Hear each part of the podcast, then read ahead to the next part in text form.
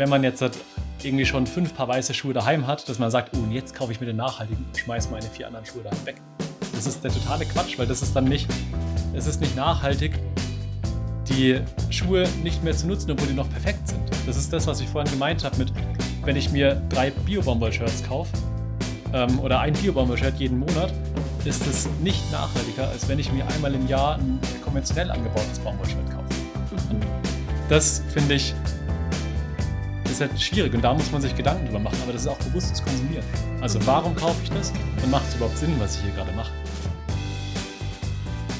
Herzlich willkommen zur neuen Folge hier bei Lebenskünstler. Das ist ein Podcast für Kreativität, Spiritualität und gesunden Lifestyle. Ich würde sagen, es gibt eine Folge zu gesundem Lifestyle, wobei man sagen muss, ähm, es betrifft etwas, was, glaube ich, für uns alle interessant sein sollte. Und zwar geht es um Nachhaltigkeit in Bezug auf Klamotten. Also wann ist Mode überhaupt nachhaltig? Im Gespräch habe ich Fabian von Schalscher Ehrenfeld und er hat sehr viel mit Textilien zu tun, aber das verrät er euch gleich alles im Interview. Eine kurze Info noch für Lebenskünstler generell. Wenn du diesen Podcast magst oder auch neu hier zugestoßen bist, dann freue ich mich natürlich super über Feedback, über Rezensionen und Bewertungen, weil das dem Podcast hilft, einfach an Reichweite dazu zu gewinnen. Wenn du mehr Behind the Scenes erfahren möchtest, kannst du mir gerne bei Instagram folgen, einfach Lebenskünstler mit Y und dann sind wir dort auch auf eine andere Art und Weise vernetzt. Und jetzt sage ich einfach viel Freude beim heutigen Interview.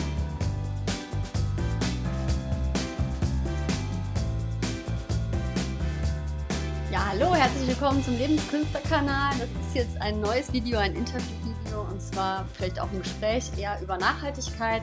Wir beziehen uns hier auf Textilien, also auf Klamotten. Und ich bin ganz gespannt, was wir hier besprechen werden, weil das Thema mich sehr beschäftigt und ich das sehr wichtig finde. Mhm. Und es mir manchmal da einfach ein bisschen an ähm, Möglichkeiten und Impulsen fehlt. Oder ich weiß manchmal einfach gar nicht, wo fange ich jetzt an, weil ich habe das Gefühl, einen Riesenfass aufzumachen. Mhm. Okay, und also herzlich willkommen, Fabi. ja, danke, dass ich da sein darf.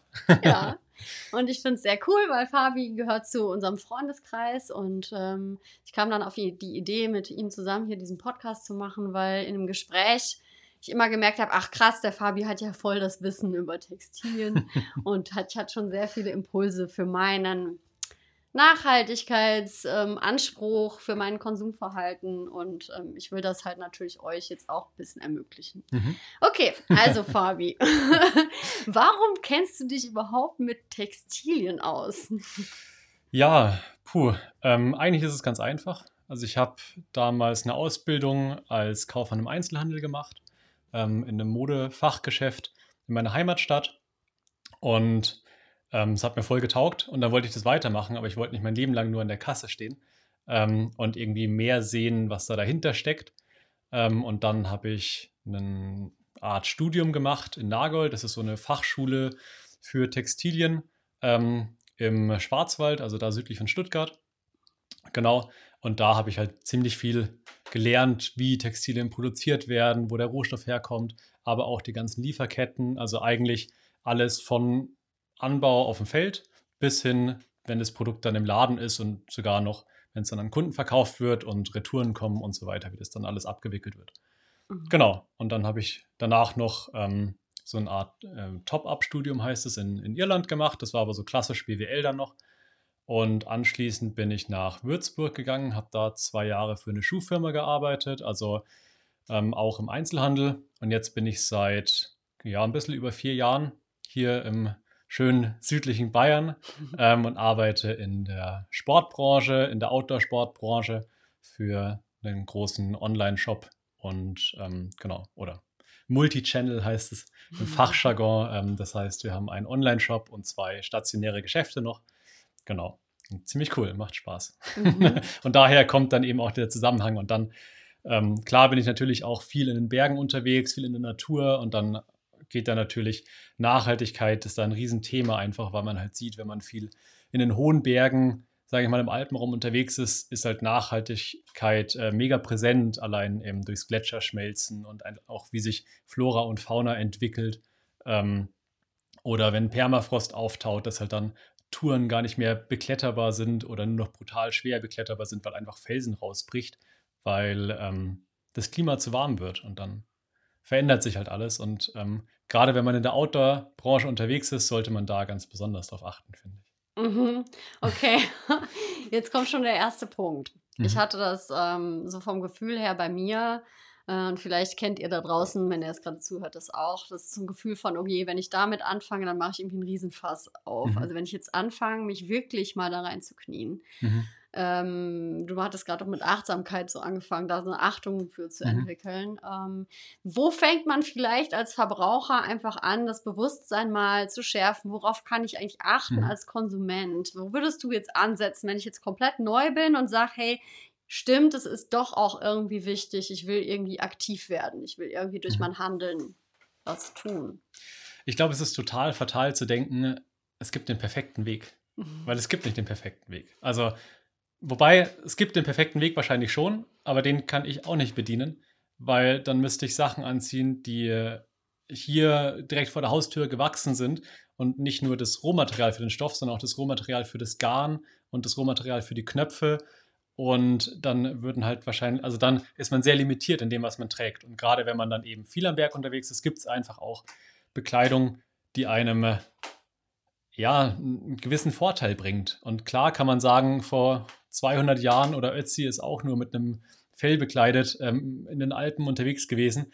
Ja, das kann man, also sicherlich konsequent, ähm, aber so konsequent bin ich nicht. Und mhm. ich glaube, so konsequent sind die wenigsten. Und ähm, von daher, glaube ich, sollte man da für sich selber die Messlatte nicht zu hoch legen. Ich glaube, der erste Schritt ist einfach ähm, Achtsamkeit. Mhm. Also, das heißt Wertschätzung für das Produkt. Egal wie teuer das Produkt ist, egal wo das herkommt. Ähm, wenn man gut damit umgeht, ist, ist es total wichtig, dass, weil dann, also es ist gut, damit umzugehen, weil es total wichtig ist, dass das Produkt lange hält.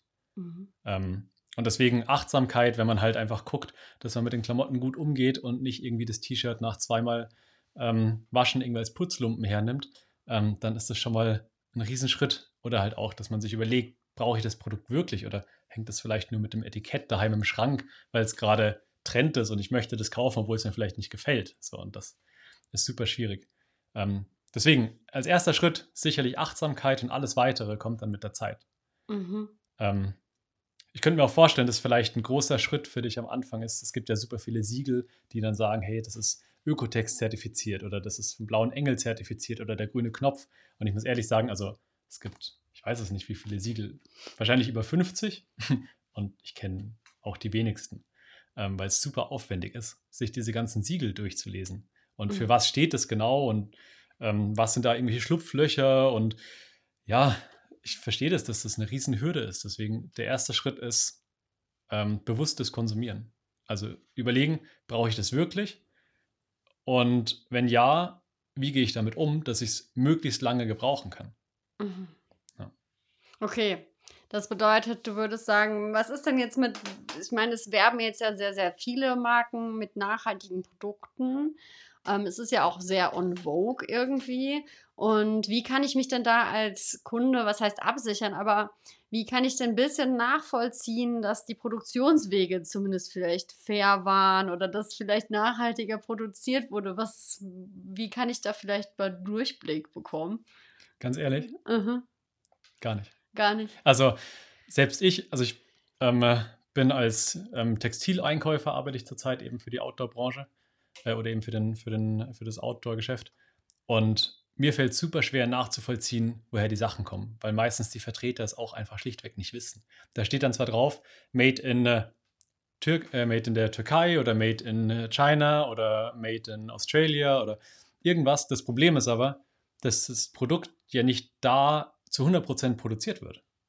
Mhm. Das heißt, es kann made in, äh, made in der Türkei zum Beispiel sein, es kann da hergestellt worden sein, aber das Rohmaterial dafür kommt aus Afrika, nur, also das, das Stoffrohmaterial, das Garn, kommt dann aus Asien. Zusammengenäht wird es in der Türkei und gefärbt wurde aber zum Beispiel das Rohmaterial wieder woanders. Und dann hast du total viele Produktionswege ähm, und das ist nicht, also es ist nicht ersichtlich an dem Produkt. Und die meisten Marken können es auch nicht nachvollziehen. Ich hatte auch schon viele Gespräche mit Marken, weil es mich persönlich auch interessiert, woher das kommt. Und es gibt wenige Marken, die einem sagen können, das wird genau dort gemacht. Zumindest die Vertreter, die wissen das oftmals nicht. Weil es mhm. einfach so viele Produktionsschritte sind, dass das ein Riesenaufwand ist, das Ganze zu tracken. Und mhm. ich finde es super schade, weil ich glaube, dass das mit das Wichtigste ist, ähm, dass man weiß, welchen Weg hat mein Produkt ähm, zurückgelegt und dass sich dann eben der Konsument oder eben der Verbraucher aktiv dazu ähm, dafür entscheiden kann. Woher kommt das Produkt und was hat es für, ein, für einen Aufwand in der Logistik verursacht? Mhm. Ähm, ganz abgesehen davon, was es für einen Aufwand in der Produktion verursacht hat. Aber die Logistik ist ein Riesenpunkt zurzeit. Ich meine, man sieht es jetzt durch, ähm, durch zum Beispiel den Suezkanal, da stand das Schiff quer und dann geht halt nichts mehr. Mhm. Also ja, deswegen ist es halt total schwierig und also um auf deine Frage äh, zurückzukommen, ist es total schwierig für den Konsumenten zu sehen, woher das Produkt kommt, weil das schlichtweg nicht also weil es schlichtweg ein brutaler Aufwand für die Marken ist, das Ganze nachzuvollziehen. Es gibt ein paar Marken, die machen das und es gibt ein paar Marken, die haben 100% eigene Produktionswege, aber das ist definitiv die Ausnahme. Mhm. es gibt sie. es gibt sie. Ja. Okay, das ist ja schon mal schön zu ja. hören. Okay, jetzt nicht direkt den Kopf in den Sand stecken, würde ich mal sagen. Ja. Vielleicht können wir noch mal bei dem Thema Achtsamkeit dahin zurückkommen, weil du meintest, das ist schon mal der erste und wichtigste Schritt. Wenn ich jetzt zum Beispiel sage, hey, mal ab und zu mal neue Klamotten, gut, ne, kann man nachvollziehen. Manchmal ist ja auch alles kaputt oder wir brauchen irgendwie Nachschub. Wir werden jetzt keine Kettennamen oder irgendwas nennen, aber wie siehst du die ganze Situation mit großen Namen, die immer wieder in Verruf geraten mhm. oder sehr günstig ganz viele Klamotten anbieten? Und ähm, wie siehst du das Ganze? Du kannst auch einfach deine persönliche Meinung dazu mhm. sagen oder wie finden, ja, was würdest du dazu sagen? ja, es gibt einen ähm, coolen Satz, den habe ich schon in meiner Abschlussarbeit über die Nachhaltigkeit der Textilindustrie verwendet. Und zwar ist es ein Zitat aus Spider-Man. aus großer Macht folgt große Verantwortung. Und genau darauf kommt es an. Das heißt, wenn man viel produziert, muss man auch viel Gutes tun. Aber gerade die großen Ketten ähm, machen selten in dem Ausmaß auch was Gutes. Oder ähm, betreiben auch ganz, ganz viel Greenwashing. Zum Beispiel, es gab mal einen Fall, um es vielleicht ein bisschen plastischer dar darzustellen, dass eine Marke gesagt hat oder eine große Kette gesagt hat, ähm, ihr könnt uns die gebrauchten Produkte zurückbringen, dafür bekommt ihr einen Gutschein. Und im ersten Moment denkt man sich, cool, die recyceln das dann und das wird dann irgendwie total toll und dann kann ich ein neues Produkt dafür bekommen und eigentlich habe ich ja das gleiche Produkt nur neu. So, das ist, so ist es aber leider nicht. Also, mhm. das heißt, die alten Produkte hat die Marke zurückgenommen, hat mit dem Gutschein zu einem neuen Konsum angeregt. Das heißt, die Kunden haben sich dann natürlich was Neues gekauft und selten was, was unter dem Wert vom Gutschein war, sondern sie haben da noch was draufgelegt. Und die alten Klamotten wurden nicht recycelt, sondern die wurden in äh, andere Länder weiterverkauft als Second-Hand-Ware und dann so günstig, dass es halt die lokale Textilindustrie da vor Ort ähm, einfach nahezu zerstört hat. Und das ist halt, es klingt halt dann total nett, aber es ist es meistens nicht. Es steckt meistens halt irgendwie ein echt, also steckt ein wirtschaftlicher Plan dahinter. Und ich meine, für die Firma, wo ich jetzt arbeite, wir sind auch ein wirtschaftliches Unternehmen. Wir müssen so wirtschaften, dass am Ende des Tages Gewinn dabei rauskommt. Ähm, aber es gibt trotzdem noch Unterschiede im Handeln. Mhm. Weil es gibt eben die Firmen, die sind sich ihrer Auswirkungen auf die Umwelt bewusst und machen dann was dafür. Und es gibt Firmen, die nutzen oder die triggern mit dem Begriff Nachhaltigkeit zum Mehrkonsum. Und das ist fatal. Deswegen finde ich den größten Punkt, also das Einzige, was der Konsument eigentlich machen kann, ist die Wertschätzung fürs Produkt und einfach damit gut umgehen. Weil selbst ein Biobaumwoll produziertes T-Shirt ist in der Nachhaltigkeitsbilanz schlechter, wenn ich mir, wenn ich mir jeden Monat ein Bio-Baumwoll-T-Shirt kaufe, ist es schlechter, als wenn ich mir einmal alle drei Jahre ein Baumwoll-T-Shirt normal kaufe. Also Klar kann man dann auch sagen, ja, vielleicht ist es ähm, total, also vielleicht ist es total schlecht produziert oder vielleicht ist jetzt bei dem Bio-Baumwoll-Shirt ähm, klingt dann auch so, das suggeriert man dann gleich mit, ja, das ist bestimmt keine Kinderarbeit und so. Und das hat aber nichts damit zu tun. Bio-Baumwoll heißt einfach nur, dass keine ähm, Herbizide und Pestizide verwendet wurden. Mhm. Und ähm, das heißt aber zum Beispiel auch nicht, dass ein Bio-Baumwoll-Shirt in der Wasserverwendung eine bessere Bilanz hat als ein konventionell angebautes Baumwoll-Shirt. Und wenn ich jetzt ein Bio-Baumwollshirt produziere und dafür 30.000 Liter Wasser für das Kilogramm brauche und gegenüber stelle ich ein konventionell angebautes T-Shirt oder konventionell angebaute Baumwolle, die aber nur 7.000 Liter Wasser braucht, ist es halt auch ein Nachhaltigkeitspunkt, weil das ist alles Süßwasser, was da drauf gespritzt wird. deswegen, es ist, du siehst, es ist total undurchsichtig. Deswegen geht es für mich eigentlich der größte Punkt ist, die Sachen, mit den Sachen so gut umzugehen, dass man möglichst lange was davon hat. Mhm. Und gerade in der Outdoor-Branche ist es so, wenn man technisch hochwertige Produkte nimmt, dann haben die auch eine riesen Entwicklung im Hintergrund, da sind Designer im Hintergrund, da sind Entwicklerteams, die die Membran entwickeln und dann finde ich es nur sinnvoll, damit auch gut umzugehen, weil da viel Arbeitskraft auch, drin steckt. Und das ist, finde ich, auch eine, Wert, eine Wertschätzung für das handwerkliche Können, wer diese Jacke produziert hat. Und finde ich persönlich sehr cool, das so zu denken, weil dann geht man auch anders mit den Produkten um und schmeißt es vielleicht nicht bei 60 Grad und 1000 Umdrehungen einfach in die Waschmaschine mit Vollwaschmittel und denkt sich, ja, das, wenn es jetzt nicht hält, dann kaufen wir halt was Neues. Sondern man überlegt sich vielleicht zweimal, okay, wie muss ich das jetzt waschen? Guckt vielleicht dann doch mal auf dieses Pflegeetikett und wasche es vielleicht nicht mit irgendwie mit irgendwelchen Sneakern oder ja, mit, ja, hab dann vielleicht noch irgendwie ein, was soll man sagen, irgendwie einen Schlüssel in der Hosentasche oder sowas zum Waschen, sondern ich gucke vielleicht dreimal davor nach, weil ich eine andere Wertschätzung für das Produkt habe. Und dann hält es auch einfach meistens länger. Mhm. Auch wenn es vielleicht das günstigere Produkt ist. Mhm.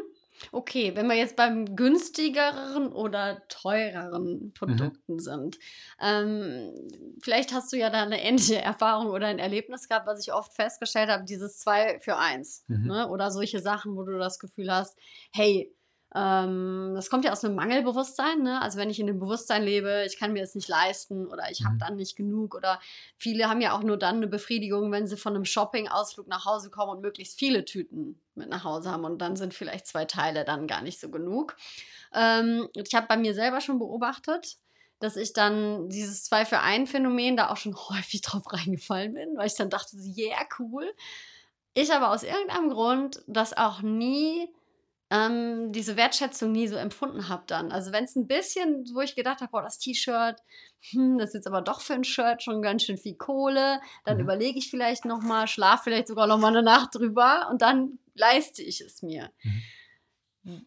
Das ist schon, schon auch ein schönes Gefühl. Also dann wirklich etwas in, in sich zu investieren reflektieren. Mhm. Erlebst du das bei dir selber auch oder hast du es schon mal irgendwie wahrgenommen? Ähm, ja, sicher. Das, ja? ja? Also wenn ich weiß, dass ich für ein T-Shirt viel Geld ausgegeben habe, oder jetzt ist ja egal, T-Shirt, wir können ja mal bei dem, bei dem Produkt bleiben, ähm, dann gehe ich damit anders um. Wenn ich weiß, ich habe für das Merino-Woll-Shirt 90 Euro ausgegeben, dann denke ich mir, ah, okay, wie wasche ich das jetzt? Und ah, ziehe ich vielleicht das heute an oder was anderes? Ähm, und das ist eigentlich total falsch, weil eigentlich müsste man mit jedem Produkt so umgehen, egal wie teuer es ist. Mhm. Und eben nicht, selbst wenn ich mir, ich würde keinen verurteilen, der zu, zu einer großen Kette geht und ein T-Shirt für unter 10 Euro kauft oder für unter 5 Euro von mir aus. Das kann jeder machen, wie er will. Und es gibt Leute, die haben mehr Geld, es gibt Leute, die haben weniger Geld.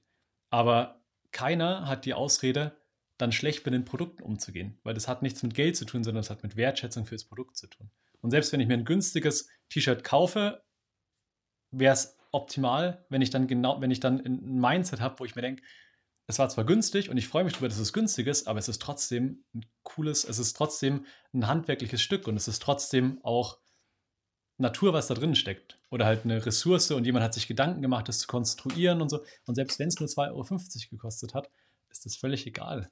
Wenn man damit gescheit umgeht, wird das Produkt auf jeden Fall länger halten, als wenn man damit nicht gescheit umgeht. Hm, und darum geht's. Also das mhm. ist, das finde ich, ist der größte Punkt Nachhalt, äh, äh, im nachhaltigen Denken die Wertschätzung fürs Produkt. Und du sagst, du hast vorhin gesagt, das zwei für eins. Ich bin persönlich kein, kein Gegner davon. Aber der Konsument muss sich überlegen, ob er wirklich diese zwei Sachen braucht. Das ist genauso, wenn ich äh, zum Einkaufen gehe und ich habe Lust auf, auf Karotten zum Beispiel und gehe dahin und dann denke ich mir, okay, der Kilosack ist günstiger als, als 500 Gramm, also halt dann irgendwie runtergebrochen. Ähm, und dann kaufe ich lieber den Kilosack, weil das große zusammen günstiger ist als das kleine. Mhm. Aber wenn dann das halbe Kilo davon vergammelt, hat es mir auch nichts geholfen. Mhm. Weißt du, weil das, dann habe ich ja trotzdem sogar mehr ausgegeben, weil der eine Kilo ja teurer war als die 500. 500 Gramm Karotten. Das ist einigermaßen nachvollziehbar, oder? ja, Ich glaube, das ist dann Verkaufstaktik auch einfach, ne? Voll. Wo wir Menschen, weil wir ja auch emotionale Entscheidungen treffen, Mhm. das ist Ja. auch so ein Irrglaube, äh, dann irgendwie wirklich schnell darauf reinfallen. Ähm, was würdest du sagen, bringt da was, um das so ein bisschen zu durchdringen? Dann einfach ein bisschen innehalten und dann diesen Weg versuchen nachzuvollziehen? Oder was, was würdest du an, in dem Moment machen? Ich meine, ich meine, jedes ähm, Unternehmen will natürlich Geld verdienen. Das ist ja auch absolut Mhm. legitim, weil die haben Angestellte. Ne? Es Ja. hängt ja super viel da dran. Es wäre jetzt ja auch Quatsch zu sagen, hey, hört doch mal auf zu Ja. verkaufen. Ja. Aber was ist wirklich mit diesen billigen Verkaufstricks? Ja, es sind, also wie du schon sagst, es sind billige Verkaufstricks, Okay. oder? also man kann, äh, man kann da echt günstige Schnäppchen dann machen. Das ist bei uns genauso. Also wir haben auch oft ähm, gerade an ähm, zu besonderen Zeiten sowas wie Winterschlussverkauf, Sommerschlussverkauf, klar, da kann man günstige Schnäppchen machen. Vielleicht ist nicht mehr die Größe da, aber selbst dann muss man sich halt überlegen, brauche ich das wirklich oder kaufe ich nur, weil es einfach billig ist? Und ich habe auch schon natürlich, also ich bin da kein Perfektionist, ich falle auf sowas auch rein, obwohl das irgendwie mein Job ist, das ähm, eigentlich zu, ja, anzubieten. So. Aber ich denke mir auch mal, ja, ja dann habe ich das mal, wenn ich es mal brauche. Mhm. Also letztendlich ist es dann oftmals so, dass ich da stehe und mir dann denke, ja, aber ich brauche es eigentlich nicht. Und dann verkaufe ich es halt oder ich, ich schenke es an, an, an Freunde weiter oder in der Familie. Ähm, und das ist dann auch okay, bevor ich mir halt, bevor es irgendwie so lange bei mir daheim im Schrank hängt, dass ich es am besten noch mit Etiketten nach fünf Jahren wegschmeiße. Das wäre Worst Case. Weil dann ist alles, was für das Produkt passiert ist.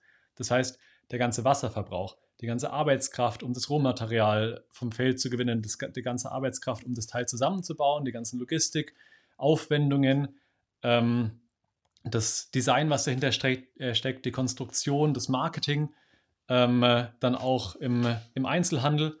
Ähm, das ist alles für die Katz dann letztendlich, wenn ich es mir kaufe, um danach wegzuschmeißen. Und das, vielleicht gibt es, oder es gibt vielleicht Leute oder Händler, die sich denken, ja, es ist mir egal, was danach mit dem Produkt passiert. Ich persönlich finde es schade, wenn ich ein Produkt bei einer Marke einkaufe und es danach auch irgendwo verschwindet. Ich finde es super, wenn ich irgendwo jetzt am Berg unterwegs bin und ich, und ich sehe dieses Produkt und ich denke mir, cool, das habe ich wahrscheinlich eingekauft. Oder ich, wenn, wenn man ab und zu im Laden unterwegs ist und man sieht, der Kunde probiert das Teil an und geht dann zur Kasse und kauft's. Und dann denke ich mir, cool, der Kunde findet es cool, was ich da geshoppt habe für ihn. Und das finde ich mega. Und ich finde es aber super schade, wenn der das einfach nur kauft, um es gekauft zu haben und, oder um es halt zu besitzen und dann aber nichts damit anzustellen. Mhm. Weil, ja, für mich ist es, ich weiß nicht, das ist kein Statussymbol, irgendwie Bekleidung. Es ist klar, gibt es Statussymbole, eine Louis Vuitton-Handtasche kann sich jeder kaufen, wenn man das mag. Und wenn man die wertschätzt, ist es ja auch okay. Ich habe damit auch kein Problem. Aber man muss das Produkt wertschätzen und nicht einfach nur kaufen, um es zu haben und dann nicht benutzen. Mhm. Okay, ja, ist ein ganz schön wichtiger Punkt, das stimmt. Ähm, ich habe mal eine Frage, was Textil, also Textilien generell betrifft. Vielleicht weißt du ja da auch äh, was über Materialien oder generell was drüber. Ähm, ich hatte schon häufiger auch mal T-Shirts, die nach zweimal reinschwitzen, dann einfach den Gestank ging nicht mehr raus oder sowas, weißt du, dann Sport, kennst du es vielleicht, ne? Ja. Dass man dann irgendwie, so, irgendwie, irgendwie riecht es oder es verzieht sich sofort nach Mhm. ein, zweimal Waschen. Ähm, hat das mit, mit der Verarbeitung eher zu tun oder liegt es meistens an den Materialien? Weißt du da irgendwas zu? Ja, sowohl als auch. Mhm. Also ganz oft ist es einfach ein Pflegefehler, dass zum Beispiel ähm, Merino- oder, oder Wollshirts bei 60 Grad mit Vollwaschmittel gewaschen werden. Das ist mal so ein, so ein Standardbeispiel. Und dann hat man ab und zu Löcher drinnen zum Beispiel. Das Problem ist, dass wenn man es zu heiß wäscht und zu viel, also zu viel Kraft drauf einwirkt, das heißt zu viel Schleudern und zu viel Chemie, das heißt Vollwaschmittel, dann greift es die Faser an. Und zum Beispiel bei Wolle, wenn man das mit Vollwaschmittel wäscht, dann wird da das sogenannte Wollfett entzogen und dadurch wird die Faser porös. Wenn die Faser porös ist, ist es wie ähm, bei einem Baum, wenn der irgendwann porös wird und trocken, dann bricht Und das ist bei der Faser genau das gleiche und dann hat man die Löcher. Natürlich kann es auch sein, dass man, ähm, gerade bei Wolle ist es halt auch oft, dass, oder es kann vorkommen, dass dann Motten daheim zum Beispiel sind und die gehen halt eigentlich nur auf Wolle, weil das eine Proteinfaser ist und Motten mögen nur Protein, die mögen keine Zellulose. Das heißt, bei Baumwolle und bei Leinen wird es nicht passieren. ähm, oftmals ist es, wie gesagt, eben Pflegefehler oder eben auch, dass man das T-Shirt in die Waschmaschine steckt und dann zum Beispiel ähm, eine Jeans mit, der, Jeans mit reinschmeißt, kann man zusammen waschen, überhaupt kein Problem, aber man muss halt bei der Jeans wenigstens den Knopf zu machen und auf links drehen, damit eben keine scharfen Kanten da sind von den Nieten, zum Beispiel an den Taschen oder eben von den Nieten ähm, vorne am Knopf oder der Reißverschluss, weil das reißt dann natürlich Löcher in, äh, in das Material. Wenn eben, ich meine, wenn das mit tausenden Drehungen in der Minute geschleudert wird, dann ähm, ist es klar, wenn es sich irgendwie ein bisschen verhakt, dass, dass es das dann rausreißt. Ne? Mhm. Und sicherlich gibt es da auch qualitative Unterschiede, keine Frage. Mhm. Also so je nachdem, wie das Produkt oder wie das Rohmaterial geschnitten wurde, welches Garn verwendet wurde, ähm, kann es durchaus sein, dass es sich dann verzieht. Okay. Ja. Ja, interessant. Was wäre denn so eine Vision von dir, wenn du es jetzt dir so bauen könntest mit der Textilindustrie und mit dem Kaufverhalten und mit mhm. wie damit umgegangen wird? Was wäre so ein absoluter Wunschtraum von dir?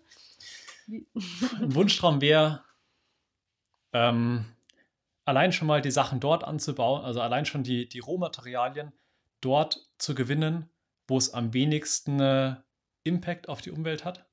Ähm, ein Beispiel ähm, wäre, wenn man Baumwolle in äh, Portugal produziert, da gibt es Bereiche, ähm, da wird einfach Baumwolle produziert, obwohl das keinen Sinn macht. Und das, oder es hat früher mal Sinn gemacht, jetzt aber nicht mehr, weil die Böden so kaputt sind und das Klima so ähm, so gewechselt hat, dass da viel zu wenig Wasser fällt. Und eine Baumwolle braucht einfach ganz, ganz viel Wasser, die Pflanze. Das Problem ist nur, es wird dann nach wie vor produziert, weil die Produktion dort durch Subventionen am Leben erhalten wird. Und das ist halt super schade oder super ärgerlich, weil dadurch verzerrt man halt auch den ganzen Markt. Und wie gesagt, es werden Sachen produziert ähm, an Orten, wo es eigentlich nicht hätte produziert werden müssen.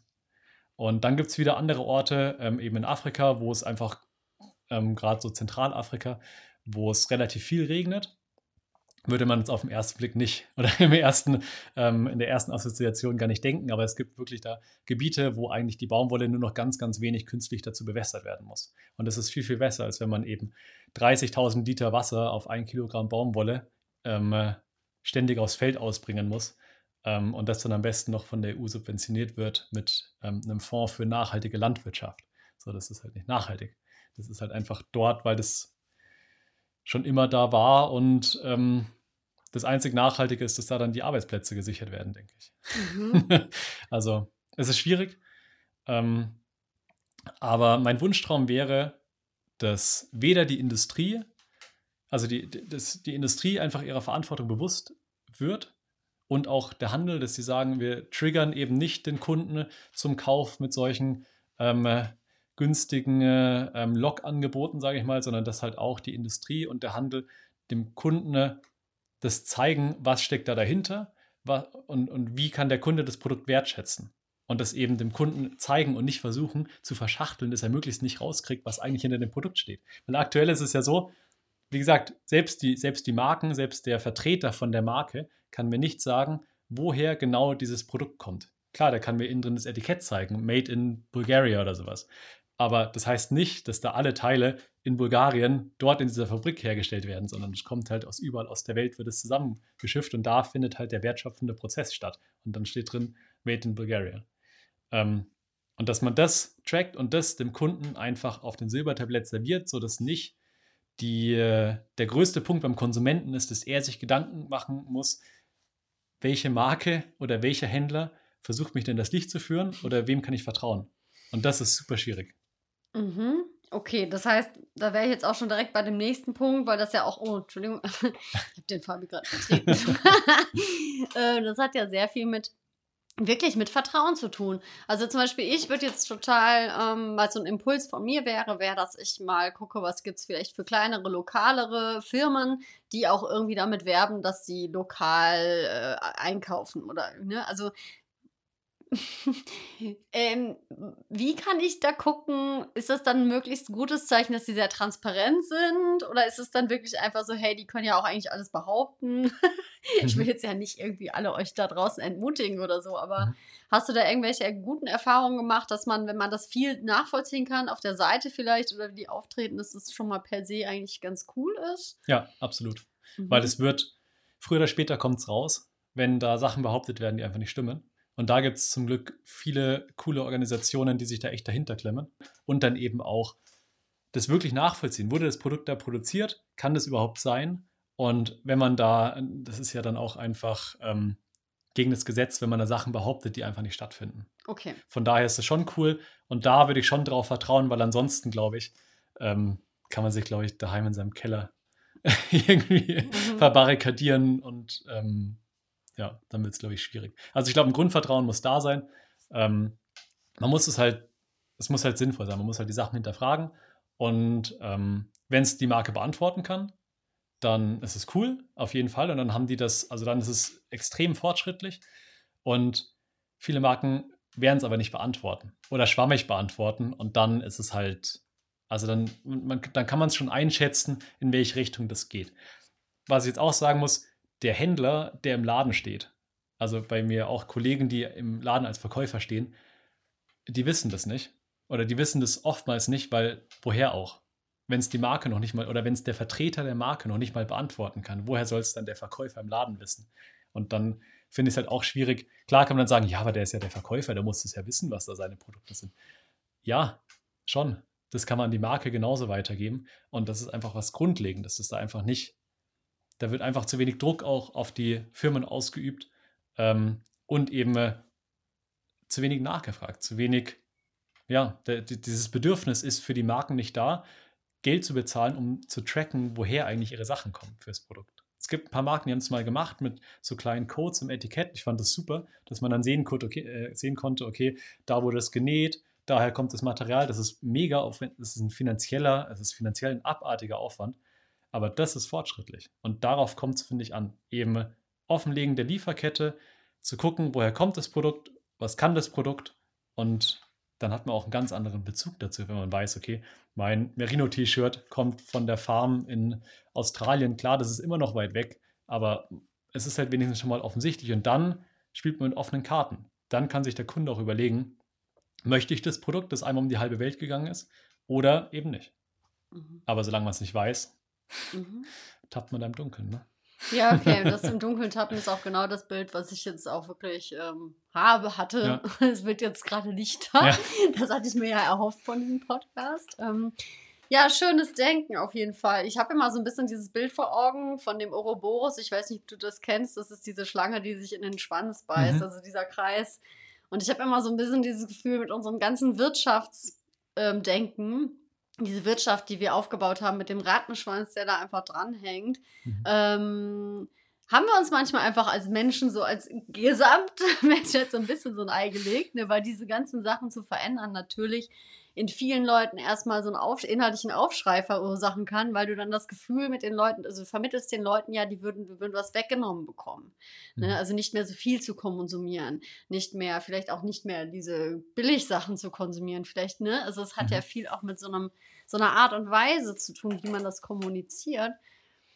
Und was ich jetzt für den Podcast total wichtig fand oder finde, ist einfach ich jedem Menschen klar zu machen, hey, ich habe macht mit meiner Kaufkraft. Mhm.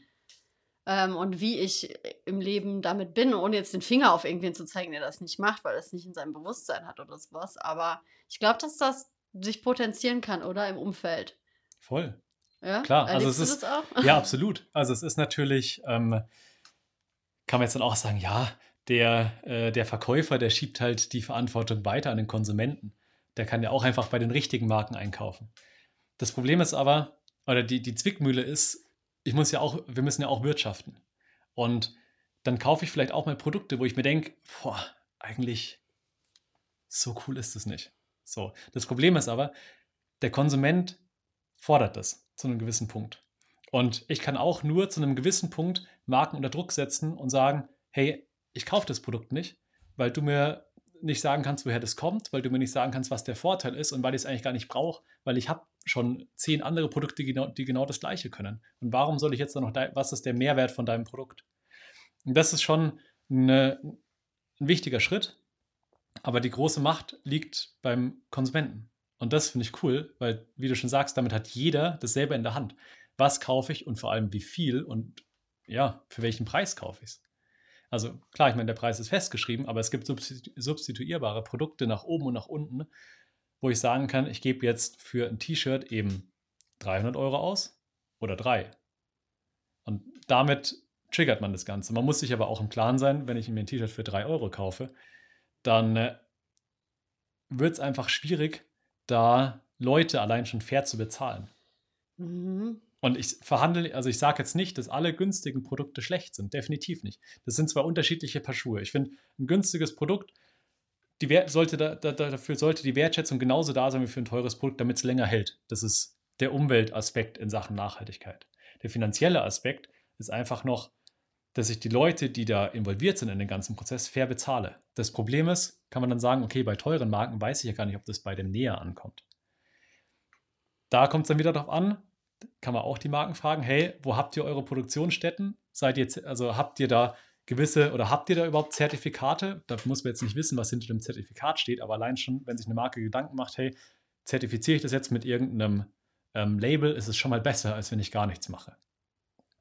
Und wenn man halt die Marken fragt, woher kommt das Produkt und ähm, werden, eure, werden, werden dann die Mitarbeiter fair bezahlt und so weiter und könnt ihr das nachweisen? Dann ist es schon mal ein anderer Schritt. Und es gibt Marken, die haben eigene Produktionsstätten und werden zum Beispiel, ähm, obwohl die in der Türkei produzieren, werden die, mit einem werden die zu deutschen Löhnen bezahlt. Und das ist wirklich cool.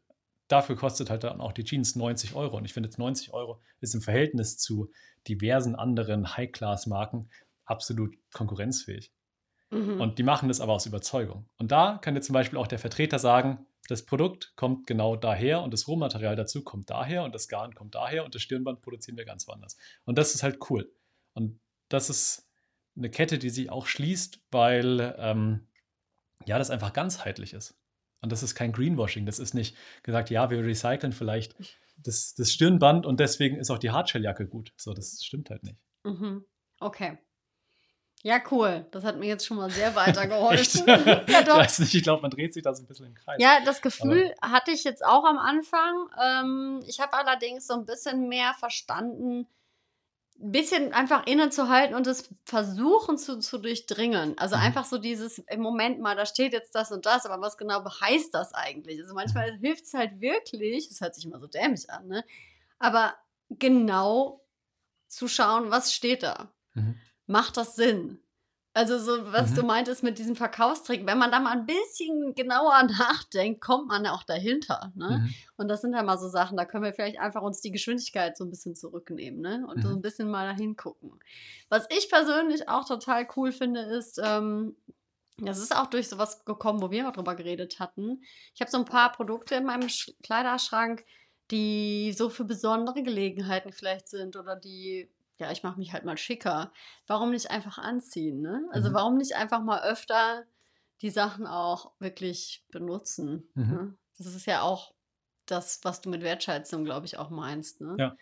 Genau, und vielleicht wirklich ähm, die Art und Weise, wie wir Klamotten dann auch entsorgen, was ich nämlich auch mal schön fand.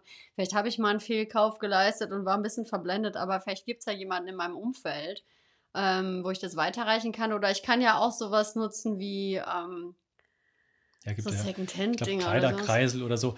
Klar, so Upcycling ist auch ein Mega-Thema, wenn man das gut macht. Also wenn man wirklich ähm, Sachen verwendet, die man sonst wegschmeißen würde. Wenn man als Upcycling ähm, sich neue Klamotten kauft, dann ein Loch reinreißt und dann da irgendwas reinnäht, dann ist es für mich kein Upcycling, sondern dann ist es genauso auch ein neues Produkt. Das heißt, Upcycling funktioniert nur, wenn es wirklich Secondhand ist, finde ich. Also wenn es schon ein benutztes Produkt ist und dann eben dem Produkt ein neues Leben geschenkt wird. So, das finde ich dann cool. Was ich absolut verurteile, ist ein perfektes Produkt kaputt zu machen, um es dann wieder ganz zu machen. Das ist halt, das, der Sinn erschließt sich mir nicht. Gibt's das? Ja, okay. sicherlich. also, ich meine, allein schon, ähm, wenn du halt irgendwie zum Beispiel, es war ja mal Trend, irgendwie diese ganzen äh, Jeansjacken nochmal und dann mit irgendwie Patches drauf und Löchern drin. Und das heißt, die Jeansjacke wurde neu produziert, da wurden Löcher reingemacht und dann wurden über die Löcher Patches gemacht. Wo ich mir denke, hey, das, und dann wurde es als Upcycling verkauft. Und das ist halt einfach kein Upcycling. Das ist immer noch ein neues Produkt. Das ist, kein, das ist keine Second Chance für das Produkt, sondern das ist einfach das erste Leben des Produktes und das wird dann eben über, also es ist dann schon stark Greenwashing, finde ich, wenn man das dann als Upcycling-Produkt verkauft. Nur weil man halt das ursprüngliche Produkt ein bisschen verändert hat. Aber das ist für mich nicht recyceln oder upcyclen, sondern das ist einfach ein Designaspekt, aber es ist immer noch ein neues Produkt. Deswegen muss man da auch ein bisschen gucken, wo das herkommt und vielleicht dann auch mal nachfragen, wie das zustande kommt. dieses Upcycling, gerade im großen Stil. Sind wir wieder bei dem Ding, mal mehr durchdringen. Ja, na voll. Also wie viel Sinn macht es, wenn ich jetzt in eine große, zu einer großen Kette gehe und dann hängen da 30 Jeansjacken, die alle gleich ausschauen. Und dann werden die als Upcycling verkauft. Wie kann das sein? Also wie kann das sein, dass 30 Jeansjacken genau gleich abgenutzt sind und an der gleichen Stelle dann eben dieses Patch drauf haben? Das geht nicht. Also es, es funktioniert nicht. Das stimmt. und das ist halt, ja, bewusstes Konsumieren und bewusst damit umgehen. Und damit sage ich nicht, dass man das Produkt nicht kauft. Ich finde nur die Art und Weise des Marketings absolut verwerflich, weil das, was suggeriert, man tut was Gutes, obwohl man gar nichts Gutes tut eigentlich. Nichtsdestotrotz, wenn man das gekauft hat, sollte, sollte man jetzt nicht hergehen, unseren Kleiderschrank ausmisten und sagen, oh, das ist ein schlechtes Produkt, das schmeiße ich jetzt weg, weil jetzt hat man es schon daheim. weißt du, und dann sollte man das, dann sollte man es auch einfach nutzen. Mhm. Ja, das ist so ein bisschen das Gleiche wie, ähm, ich ernähre mich halt seit einiger Zeit vegan und bin da auch sehr, guck, was kann ich alles tun und sowas. Habe aber auch eine Lederjacke einfach auch, ne? Mhm. Weil ich mhm. bin ja eher so rockig unterwegs vom Musikstil und der Kleiderstil. Ich mag das auch sehr gerne, wenn es so ein mhm. bisschen, ne? Auch mal verrissene Sachen, wo ich was drüber genäht habe, aber wirklich mhm. abgenutzt. Und das ist mir dann nämlich auch nochmal durch den Kopf gegangen, wie viele Leute so ein Image auf einmal vertreten und dann aber alles wegschmeißen, was mhm. jetzt ein tierisches Produkt ist. Ja. Und da habe ich auch nochmal viel drüber nachgedacht, so ja, da muss man halt auch damit leben, dass ich jetzt halt eine Lederjacke habe, aber dann trage ich die halt auch wertschätzend. Ne? Also ja, so, voll. hey, da ist auch ein Tier für gestorben ja. und ich trage es halt dann aber auch einfach mit dem Bewusstsein. Aber das war es, was mir auch ähm, nochmal geholfen hat. Ja. ja, es ist halt, wie gesagt, ich verurteile nicht, wenn jemand was kauft. Ich kaufe auch Klamotten und ich habe auch ständig irgendwelche neuen Sachen mal zum Testen von der Marke oder ich kaufe es mir selber, weil ich es einfach cool finde, das Produkt. Also ich kaufe mir tatsächlich auch Sachen nur, weil ich es cool finde. Aber ja, halt einfach, dass man damit gescheit umgeht und eben nicht, dass man, wenn man jetzt irgendwie schon fünf Paar weiße Schuhe daheim hat, dass man sagt, oh, und jetzt kaufe ich mir den nachhaltigen und schmeiße meine vier anderen Schuhe daheim weg. Das ist der totale Quatsch, weil das ist dann nicht, es ist nicht nachhaltig, die Schuhe nicht mehr zu nutzen, obwohl die noch perfekt sind. Das ist das, was ich vorhin gemeint habe mit, wenn ich mir drei Bio-Baumwoll-Shirts kaufe ähm, oder ein Bio-Baumwoll-Shirt jeden Monat, ist es nicht nachhaltiger, als wenn ich mir einmal im Jahr ein konventionell angebautes Baumwoll-Shirt kaufe. Mhm. Und das finde ich, ist halt schwierig und da muss man sich Gedanken drüber machen, aber das ist auch bewusstes Konsumieren. Also mhm. warum kaufe ich das und macht es überhaupt Sinn, was ich hier gerade mache? Deswegen, darauf kommt es an, finde ich.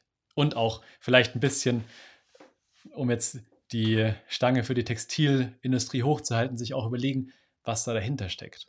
Gerade mhm. bei, gerade bei, gerade im Outdoor-Bereich für technische Produkte, ähm, dass man sich überlegt, oder dass man halt wertschätzt auch für den Produzenten und der, der es designt hat und ähm, die ganzen Leute, die es getestet haben.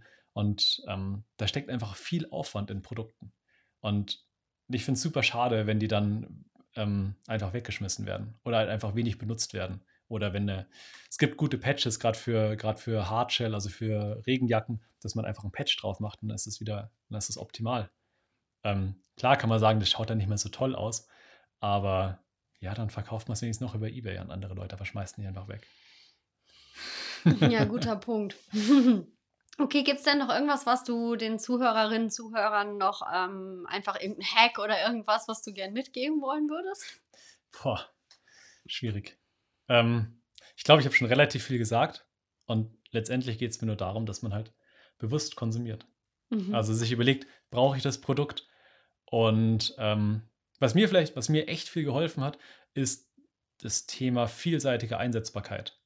Gerade so mhm. Zwiebelprinzip äh, ist, ja in der Out, ist ja in der Outdoor-Branche viel vertreten und ähm, gerade so dieses, man sieht es auf den großen, auf den großen, ähm, äh, auf den großen Modeschauen, dass ganz, ganz viele Aspekte aus dem Outdoor-Bereich oder auch, auch aus dem Kletterbereich ähm, in die High-Class-Mode mit einfließen man sieht ab und zu mal, dass einer sich eine, eine Echse hier rüber geklippt hat oder Karabiner an der Seite rumhängen. Und das ist alles, ähm, ja, das ist alles stadttauglich. Also ich laufe selber auch mit einer Kletterhose ähm, in der Stadt rum ähm, und die schaut nicht aus wie eine Kletterhose. Es ist halt eine Jeans mit relativ viel Elastan. Und die ziehe ich aber auch zum Klettern an, genauso wie wenn ich halt in der Stadt rumlaufe oder ins Büro sowieso, aber wir sind da auch nicht so Dresscode-mäßig unterwegs. Ähm, und das Thema vielseitige Einsetzbarkeit, dass man eben nicht, Ähm, äh, die eine Kombi hat zum Freeriden, die eine Kombi zum alpinen Skifahren, die eine Kombi zum Skitouren gehen, die eine Kombi zum schnellen Skitouren gehen und dann nochmal eine Kombi, um vielleicht früher Skitouren zu gehen, sondern vielleicht, dass man ein oder zwei Kombis hat, die man so kombi kombinieren kann, dass ich zum Beispiel die Hardshelljacke im Sommer zum Berggehen anziehe für Hochtouren und im Winter mit einer Daunenjacke drunter zum Skitouren gehen oder zum Skifahren. Und das ist auch die Wertschätzung fürs Produkt, dass man eben die, die Sachen auch wirklich hernimmt und nicht irgendwie sich denkt, ah, das lasse ich jetzt mal im Schrank und dann kaufe ich mir lieber noch eine Alpin-Ski-Kombi, weil alle anderen haben das ja auch an. das, mhm. ja. Mhm. Das ist vielleicht ja. mein Tipp. Vielseitige Einsetzbarkeit von Produkten und meistens können Produkte viel, viel mehr, als man eigentlich nutzt. Mhm. Ja. ja. cool. Ähm, ja, danke, lieber Fabi. Das hat mir gern. schon mal so ein paar ähm, lichte Momente verschafft, wo ich mal ein bisschen meine Achtsamkeit hinlenken werde. Und was ich jetzt, glaube ich, ganz cool finden würde, also es gibt das ja jetzt als Videoversion und mhm. als Podcast-Version. Also ich habe bei Instagram immer ein Foto, passend zu dem Podcast. Genau. Ich hätte davor doch Maske machen müssen. genau. Und äh, auch auf dem YouTube-Kanal. Also ich würde mich super über Kommentare freuen. Vielleicht habt mhm. ihr noch irgendwas für euch herausgefunden, was vielleicht äh, der wichtigste Augenöffner Mhm. Oder was war komplett ein neuer Gedankenanstoß? Oder was macht ihr vielleicht schon ähm, für Nachhaltigkeit? Ich will jetzt hier keinen großen Werbeaufruf für Marken machen, aber vielleicht hast du ja auch irgendwie eine Lieblingsmarke, eine kleine vielleicht sogar, ähm, die du supporten möchtest, die du einfach irgendwie weiterempfehlen möchtest. Das kannst du ja auch mal in der Kommentarfunktion einfach nutzen, mhm. weil ich bin total neugierig, was ihr schon für euch vielleicht herausgefunden habt. Mhm. Und du bist es bestimmt auch, ne? Ja, ich habe auch ein paar. Ähm, ich glaube, ich werde dir aber nicht sagen, weil ich bei so vielen Marken einkaufe, dass ich da vielleicht anderen Leuten auf den Schlips, auf den Schlips trete. Ähm, aber es gibt die Marken in der Autoindustrie, die wirklich cool unterwegs sind und die man, also die ich absolut immer unterstützen würde. Und es gibt nicht viele Marken, für die ich vielleicht arbeiten würde, aber es gibt so ein paar, wo ich ja allein aus der Überzeugung, äh, aus Gründen der Überzeugung, auch für ganz, ganz wenig Geld allein für die Marke arbeiten würde, nur um Teil von dieser coolen Idee zu sein. Also okay, gesagt, cool. die Marken gibt's. Ähm, man muss sich eben nur ein bisschen überlegen, woher, die, woher kommen die Sachen, was machen die damit und wie transparent sind die. Mhm. Und dann, dann kommt man da ganz, ganz schnell auf den Punkt. Ja. ah. als persönliche Nachricht kannst du das ja dann als deine Lieblingsmarken verkaufen, falls das jemand genau wissen will. genau. Also, ja, super cool. Ähm, ja, ähm, Freue mich, dass ihr reingehört habt. Ich hoffe, mhm. der Podcast hat euch gefallen und so ein bisschen Klarheit reingebracht. Und vergiss niemals, du kannst einen Unterschied machen. Ja. Äh, in der heutigen Zeit haben wir, glaube ich, alle ein bisschen das Gefühl, ich stecke den Kopf jetzt in den Sand, das ist einfach viel zu krass und was soll ich machen? ne? so. ja. Und ich glaube, das ist schon mal die wichtigste Veränderung, dass man sich immer wieder bewusst macht, ich bin wichtig, ich habe auch was hier, äh, was ich verändern kann. Und das dann auch peu à peu zu machen. Und wenn es mal nicht geklappt hat, auch, mein Gott, ne, dann ist man halt mal impulsiv einkaufen gegangen. Ja, klar, aber es ist euer Geld, also macht was Gescheites damit. Mhm. Ja, cool. Also, ja, ich freue mich auch auf die Kommentare. Ich bin sehr gespannt.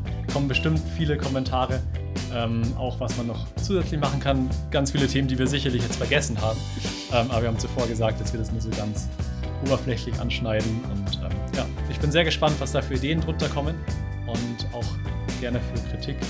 Ähm, würde mich interessieren was draußen die Leute denken, weil das sind meine subjektiven Bubble-Gedanken mit den Leuten, wo ich mich unterhalte und das sind dann meistens ähm, ja halt aus dem Freundeskreis und die denken dann alle genauso, aber vielleicht gibt es ja, oder sicherlich gibt es andere Ja. Cool. Also, lasst es euch gut. gut gehen. Ich sende immer freitags, also wünsche ich jetzt einfach ein schönes Wochenende oder je nachdem, wann du diese Folge findest, macht dir einfach eine schöne Zeit und bis zum nächsten Mal. I'm